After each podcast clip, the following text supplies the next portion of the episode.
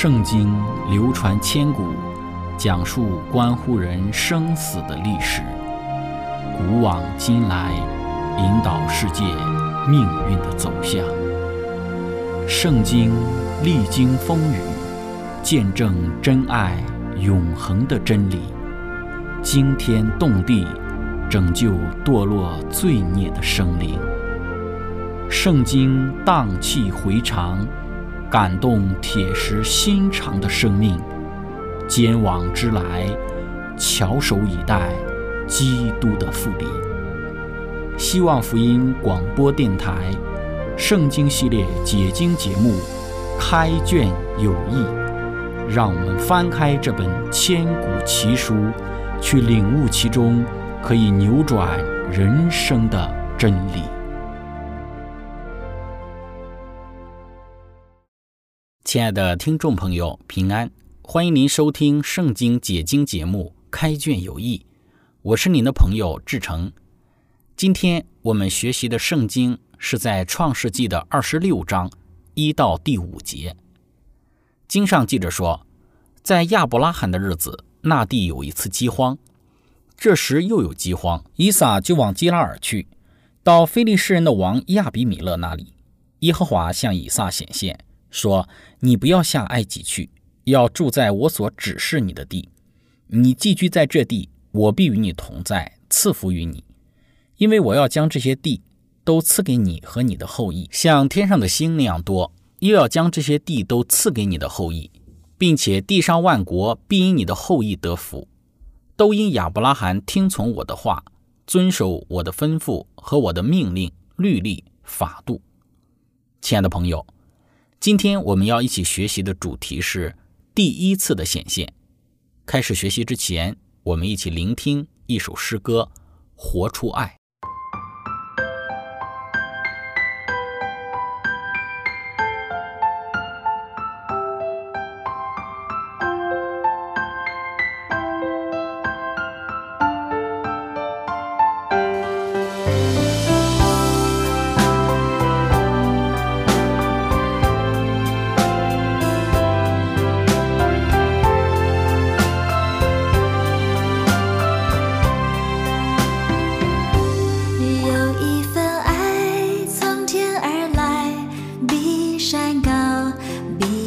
太深，测不透，摸不着，却看得见。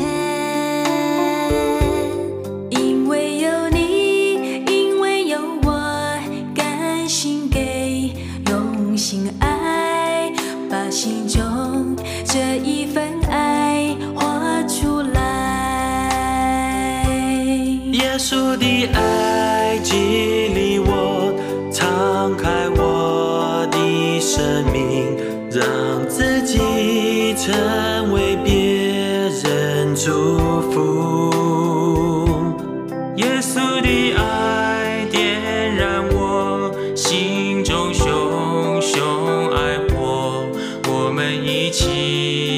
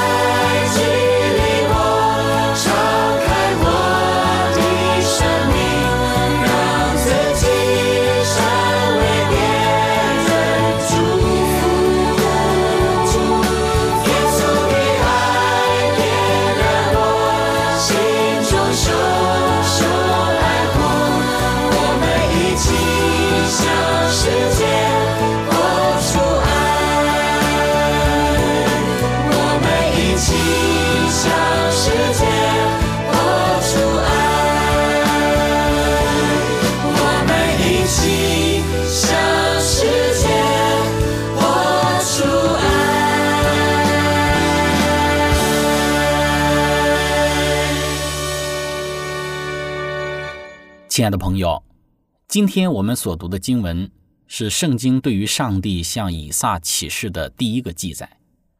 许多当初向亚伯拉罕所发的应许，现在又被再一次的向以撒重申。我们会将这些上帝曾经向亚伯拉罕所提出的应许，与这里上帝向以撒所讲到的应许做一个对比。从这个对比之中，我们来看一看上帝有怎样的性情属性。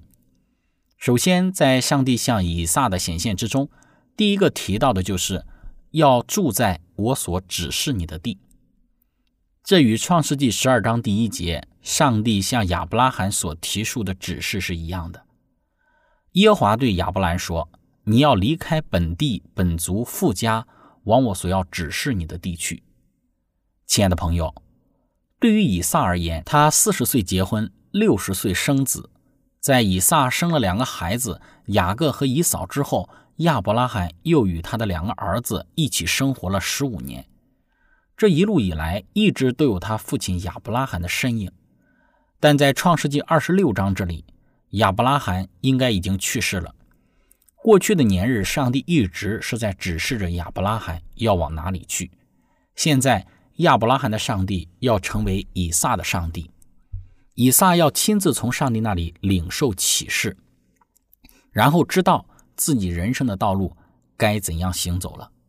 因此，《创世纪》二十六章第一节是一个非常重要的转折，表明着以撒的人生要像亚伯拉罕的人生一样，是一个听从上帝指示的人生了。过去，上帝指示的是亚伯拉罕，现在上帝要亲自指示以撒。亚伯拉罕过去要按照上帝的指示行事。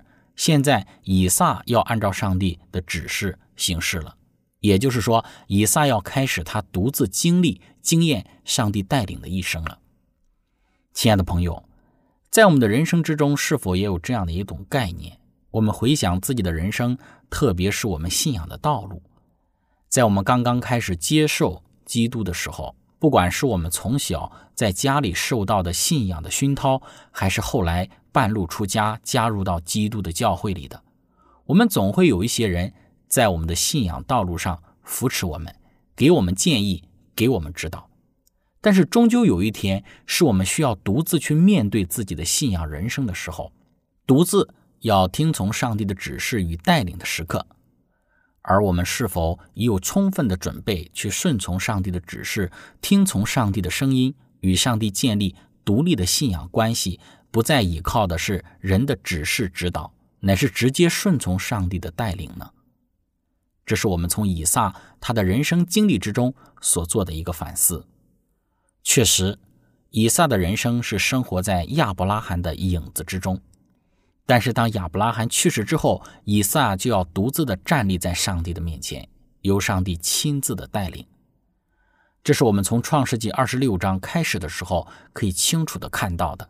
上帝他第一次独自的向以撒显现。亲爱的朋友，接着我们来看，随着上帝第一次向以撒的显现，我们看到上帝向以撒重述了之前他向亚伯拉罕所发的应许。第一个应许就是。我必与你同在，赐福于你。这个应许在创世纪的十二章二节里，上帝同样向亚伯拉罕发出了。对于初次直接领受上帝应许的以撒而言，这个应许是多么的宝贵。当年自己的父亲亚伯拉罕被上帝呼召出离自己的本地本族富家，上帝应许要与他同在，千里迢迢从哈兰走到了迦南。自己的父亲在迦南生活了整整一个世纪，在迦南生活的这一个世纪里，上帝真的给他的父亲极大的赐福。这些赐福包括经济方面的、生命财产上的、子孙后代上的方方面面。上帝的赐福是全方位、全方面的。如今自己的父亲去世了，自己现在在迦南地又遭受到了饥荒，该如何是好呢？该何去何从呢？按照以撒的计划是去到相对肥沃的基拉尔，在那里躲避饥荒，或者沿着基拉尔的这个大道往附属的埃及地去。但是此时，上帝向以撒显现，告诉他不要去埃及，要顺从他的带领，往上帝所指示他的地方去，不要按照他自己的想法和计划，要听从上帝的指示和带领。上帝应许他要与他同在，并且要赐福给他。这对于以撒而言是非常大的一个保证。自己的父亲在他的人生经历之中，已经见证和说明，顺从上帝的指示，最终所得到的是祝福。如今这一个顺服上帝的命令，上帝一样的在这个地方向以撒发出了。我们说，这对于以撒而言是何等感恩的一件事。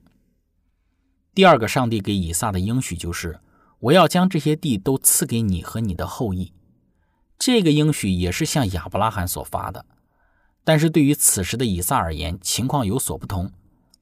当上帝在创世纪十二章之中向亚伯拉罕发出这个应许的时候，当时的亚伯拉罕连一个孩子都没有。但是此时的以撒已经有了一对双胞胎儿子。虽然这两个儿子当时的表现不尽人意，但是总要比当时的亚伯拉罕好许多。而对于以撒而言，上帝要使他得迦南地为业，以及自己的后裔蒙受祝福。这是一个极大的应许。第三个，上帝给以撒的应许就是：我要加增你的后裔，像天上的星那样多。后裔加增的应许也是向亚伯拉罕应许过的，此时也向以撒讲述出来。对于当时的以撒，面对当下的饥荒，或许会有一些的疑问：自己的整个家族该如何的繁衍？自己家族的未来的方向在哪里？该怎样保证自己的家族？家业的这个繁荣和昌盛，在这里，上帝给以撒的应许是：上帝要亲自的保守赐福以撒的家族家业。上帝的这个保守就体现在以撒未来的后裔上。非常有意思的是，以撒一生只有两个儿子，但是他的继承了属灵长子权的雅各却有了十二个儿子。这对于以撒而言是上帝应许的初步的应验。或者是实现。当然，后来雅各的十二个儿子又生了许多的后裔，直到他们从埃及地出来，单单男丁就有六十多万。从这个角度上来看，确实上帝兑现了他赐福给亚伯拉罕、以撒的应许。第四个，上帝给以撒的应许是：地上的万国必因你的后裔得福。这个应许是一个非常特别的应许，也是在上帝向亚伯拉罕显现之时。在创世纪十二章之中所发的应许，我们之前的分享讲到了，这个应许指的是人类救主基督的来到，因为唯有基督才是能够使地上万国得福的那一位。没有基督的来到，地上的万国将与亚伯拉罕或者是以撒没有任何的关系，因为是基督的救赎将人类联系在了一起。因着人对于基督救赎的相信，人都成为了亚伯拉罕的后裔，也就是因亚伯拉罕。得福了，这同样的应许也向以撒发出，地上的万族也要因以撒得福，因为以撒也是基督肉身的先祖。亲爱的朋友，当我们将上帝在第一次向以撒显现时的这些应许都一一的罗列之时，我们会发现上帝对于以撒所有的恩典和眷顾。不要忘记，当时以撒的处境是在面对极大的饥荒之下。在这个极大的饥荒之中，上帝向以撒显现，保证了以撒未来将在上帝的眷顾之下，无论是他的财产、牲畜、儿女、子孙，还是他自己的生命，都将在上帝极大的眷顾和保守之中。而这一切的应许之所以向以撒发出，上帝也说出了理由，就是因为亚伯拉罕听从了我的话，遵守我的吩咐和我的命令、律例、法度。这里提到父亲的顺从作为使福气临到儿子的原因，这也许是一个暗示的应许，就是以撒的类似之举也将带来类似的结果。使徒雅各解释说，亚伯拉罕的信心就是使徒保罗恰当的予以赞扬的信心，是因着他的顺从而得以完全的。信心和顺从两者都是缺一不可的。亚伯拉罕是有行为顺从的信心。这个信心使得以撒蒙受了祝福，而如果以撒也这么做的话，那么他的儿子也必将蒙受祝福。我们看到上帝说：“都因为亚伯拉罕听从我的话。”我们会从亚伯拉罕的经历之中看到，每当上帝说话的时候，亚伯拉罕总是毫不迟疑的顺从。创世纪十二章一到第四节讲到，上帝要亚伯拉罕出离自己的本地本族富家，亚伯拉罕毫不犹豫的听从了。创世纪二十二章一到第三节讲到，上帝要亚伯拉罕献以撒，亚伯拉罕没有迟疑的献上了。上帝又说，上帝赐福给以撒，乃是因为亚伯拉罕遵守上帝的吩咐和命令。命令指的是上帝。父亲、君王或者是教师所给予的训令，在上帝面前做完全人的这个训令，是上帝在亚伯拉罕九十九岁之时吩咐他的；而律例呢，则是指上帝的律法、遗文的以及道德的律法；法度指的是伦理的教导以及遗文的属灵的教训。亲爱的朋友，我们会看到这节经文包括了希伯来语中用来指上帝律法或诫命的。大多数的词汇，亚伯拉罕殷勤地遵守了这一切，不论是直接来自上帝的，还是从祖辈上传下来的。他立定心志要绝对的顺从上帝，而当他失败的时候，他就在他心中的祭坛上向上帝献上他悔罪的祭。他离开了他的故乡，献出了他的儿子，施行了割礼，支付了十一捐。对于在其生平故事中没有被具体提到的上帝之律法的各方面的内容来说，这种精神也是一定同样存在的。上帝在这里给予的亲自的见证证实了这一点。亲爱的朋友，分享到这里，我们一起来聆听一首诗歌《幸福》。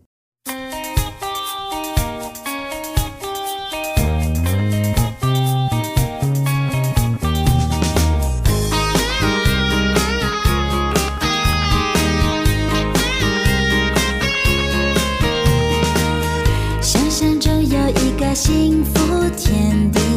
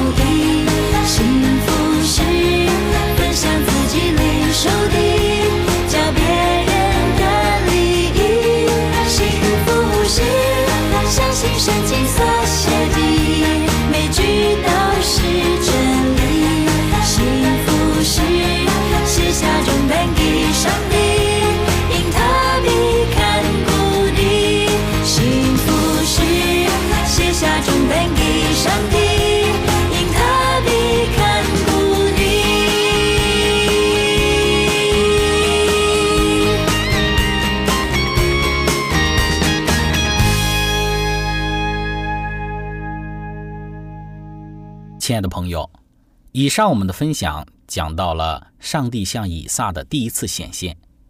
对于以撒而言，这次的显现是何等的让他满足和感恩。在饥荒的背景之下，在不知自己未来何去何从、未来的人生会怎样的状况之中，上帝向他显现，并且将应许所有应许给他父亲亚伯拉罕的祝福，也都一一的向他重述。这对于以撒而言是极大的恩典。当然，上帝也向以撒说明了为何上帝会对以撒做出如此的应许，乃是因为亚伯拉罕的忠心。而如果以撒也这么做的话，那么未来以撒的后代子孙也会继承这同样的祝福和应许。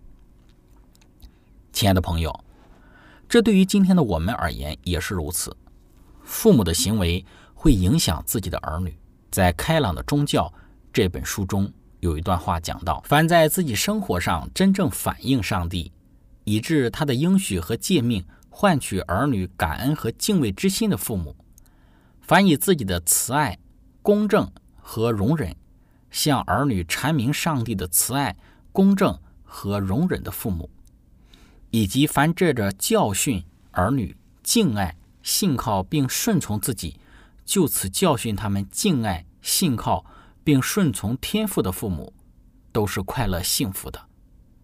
凡将这样的恩赐授予儿女的父母，就已将一种较比累代财富更为贵重的珍宝，就是与永恒同垂不朽的珍宝，传给儿女了。亲爱的朋友，对于今时今日的我们而言，应该留意亚伯拉罕他那美好的榜样。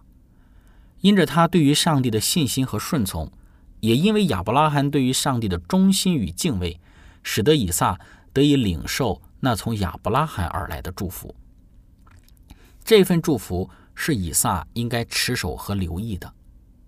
当他也如此的持守和遵行的时候，那么这一份的祝福将在亚伯拉罕的世代的子孙之中不断的传承。这份祝福也是今日的我们应该持守的。